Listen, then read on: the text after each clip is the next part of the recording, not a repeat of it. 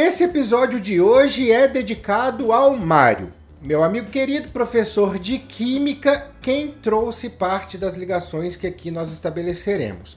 E no meio dessa pesquisa eu acabei encontrando o outro Mario, aquele famoso bigodudo da Nintendo, e descobri que ele está correndo um enorme risco.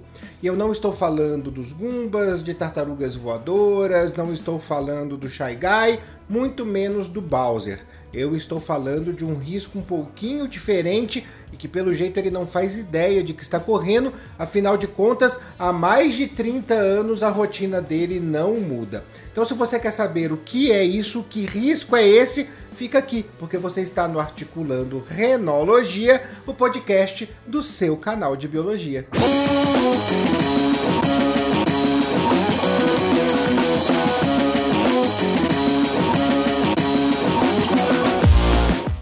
Mario iniciou sua carreira com um codinome, Jumperman. E esse jogo no qual ele surgiu não foi o Mario Bros, foi o Donkey Kong de 1981. Naquele jogo, ele precisava pular barris, pegar um martelinho e chegar ao topo de uma estrutura para salvar a Pauline. Não estou falando da Peach. Vejam só, esse jogo fez muito sucesso nos arcades, eu me lembro de tê-lo inclusive no Atari, mas em 1985, lá para o Famicom System, o famoso Nintendinho 8 bits, foi lançado então Mario Bros. Mario Bros já trazia o Mario numa outra conformação, já no reino dos cogumelos, já buscando salvar a Toadstool, que é o nome original da Peach, já buscando aí entrar pelo cano, matar gumbas, matar tartarugas. E quando esse jogo foi lançado, aconteceu algo muito surpreendente. O Mario mudou de profissão. Em 1981, no Donkey Kong, ele era um carpinteiro. Agora, em 1985, ele já era um encanador. E foi justamente essa mudança de profissão que trouxe o risco para a vida do Mario. Encanador em inglês é plumber. Plumber vem do latim plumbum. Plumbum, voltando para o português, significa chumbo. Agora você entende o motivo do símbolo químico na tabela periódica do chumbo ser Pb. Aliás, na tabela periódica, o chumbo é um metal da família 4A, significa que ele tem valência mais ou menos 4, 4 elétrons na última camada e ocupa também o sexto período. O chumbo tem um ponto de fusão até muito fácil de se alcançar, cerca de 327 graus centígrados, e por esse motivo ele é extremamente maleável e foi muito utilizado para fazer encanamentos. Aliás, muitas cidades ainda possuem encanamento de chumbo, inclusive nos Estados Unidos tem cidades inteiras que praticamente não fizeram alteração na sua rede de água e esgoto até os dias de hoje. No Brasil, nós não temos isso em cidades, mas algumas construções ainda concentram encanamentos de chumbo, o que pode trazer para a saúde alguns riscos consideráveis. O chumbo é um metal que causa bioacumulação, ou seja, a gente não expele ele quando ele está no nosso organismo e quanto mais chumbo a gente põe para dentro, mais chumbo a gente vai guardar. A grande questão desse metal é que ele causa sintomas por uma intoxicação, que são muito semelhantes aos sintomas causados pelo mercúrio. Estou falando de danos teciduais, danos neurológicos, falando de irritabilidade, perda de memória, alucinações e por aí vai. Aquele pacote básico de bioacumulação. A grande questão do chumbo é que ele também pode evoluir para um quadro mais grave, que é o plumbismo, um envenenamento mais severo por esse metal. E no plumbismo a gente vai encontrar um sintominha extra. Ele interfere praticamente numa, em algo que é vital para nós, a síntese da hemoglobina. É óbvio que sem hemoglobina eu não transporto oxigênio, eu acabo abaixando as taxas do meu metabolismo energético, da minha respiração celular, tenho menos ATP para gastar e, obviamente, se a gente generalizar tudo, entro num, num quadro de anemia. E esse quadro de anemia pode ser, inclusive, mais severo. Plumbismo também pode ser chamado de saturnismo, e eu não estou falando de uma doença planetária. Eu estou falando de um nome derivado do deus Saturno, que é o deus romano da agricultura e do tempo. Se você quiser fazer a equivalência grega, a gente pode falar de Cronos, que é um dos titãs.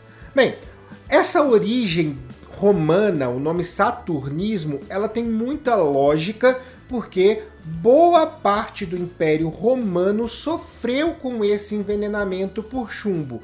Os motivos são discutíveis. Alguns historiadores atribuem as altas taxas de saturnismo na população romana ao encanamento feito de chumbo e à correção de vinhos por açúcares que eram produzidos em caldeirões de chumbo. A grande questão é que esses historiadores muitas vezes falam que o saturnismo era basicamente a causa da loucura de muitos aristocratas e muitos imperadores romanos, muitas pessoas de alta patente em Roma. Porém, uma pesquisa da Unifesp, ela contradiz isso, ela traz uma outra argumentação. Por quê? Porque o encanamento usado em Roma, é o encanamento de chumbo, que nem era tão usado assim, porque já se tinha percebido que o encanamento de barro era mais saudável. O encanamento de chumbo não possuía torneiras. A água ela vazava frequentemente em fontes. E por não possuir torneiras, a gente não tinha a acumulação do metal passando esse metal em grandes concentrações para a água. Então é claro, Existia uma contaminação pelo encanamento? Sim, mas não a ponto de causar danos severos ao organismo. Outra coisa importante que essa pesquisa da Unifesp traz é que os vinhos tomados pela nobreza romana, pelos imperadores e pelos aristocratas, eles não precisavam de correção de açúcar. Por quê? Porque eles eram feitos das melhores uvas do império, que eram as que pegavam a maior quantidade de sol, tinham uma maior taxa de fotossíntese e por isso, quando ia se fazer o vinho, a fermentação, tinha muito açúcar naquelas uvas para produzir um vinho de qualidade. O vinho corrigido com o defrutum, que é esse açúcar feito em caldeirões de chumbo que acabava sendo contaminado por acetato de chumbo, ele era destinado às classes mais baixas da sociedade romana. Isso mostra que sim, nós tínhamos uma grande quantidade de casos de saturnismo, mas de acordo com a pesquisa da Unifesp, não era algo que atingia os mais nobres, os mais ricos, os mais poderosos do Império Romano.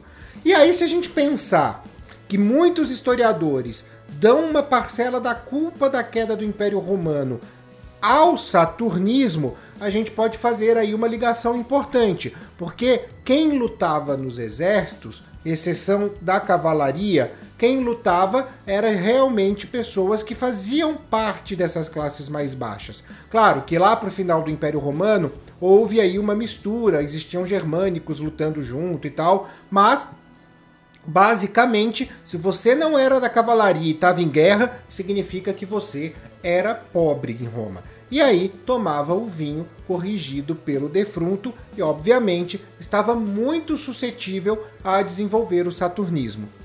O saturnismo não é restrito ao Império Romano, ele também pode ser encontrado em outras épocas históricas e em outros espaços geográficos. Inclusive no Brasil, nós temos um caso muito significativo, muito famoso de saturnismo. Eu estou falando da morte do pintor Cândido Portinari, que nasceu em Brodowski, no interior de São Paulo, e a sua obra atingiu o mundo, tanto que um dos seus painéis mais famosos, Guerra e Paz, faz parte do acervo da ONU, da Organização das Nações Unidas. Portinari se contaminou com chumbo porque esse elemento químico fazia parte da composição das suas tintas e aí não teve jeito. Esse elemento foi se acumulando, acumulando, acumulando. Na década de 50, o médico dele pediu para que ele parasse de pintar, mas Portinari, por mais que tenha feito outros trabalhos artísticos que não sejam pintura, ilustrou, escreveu alguns versos, ele diminuiu sua produção, mas não interrompeu. e aí em 1962 ele não resistiu a esse envenenamento por chumbo e acabou falecendo. E sabendo de tudo isso, pensando no Império Romano, pensando no Portinari, pensando no risco que o chumbo traz, é bom que o Super Mario, voltando para o nosso encanador bigodudo da Nintendo, pense bem antes de entrar nos canos do reino dos cogumelos, porque afinal de contas, o próximo, a próxima vítima do saturnismo pode ser ele.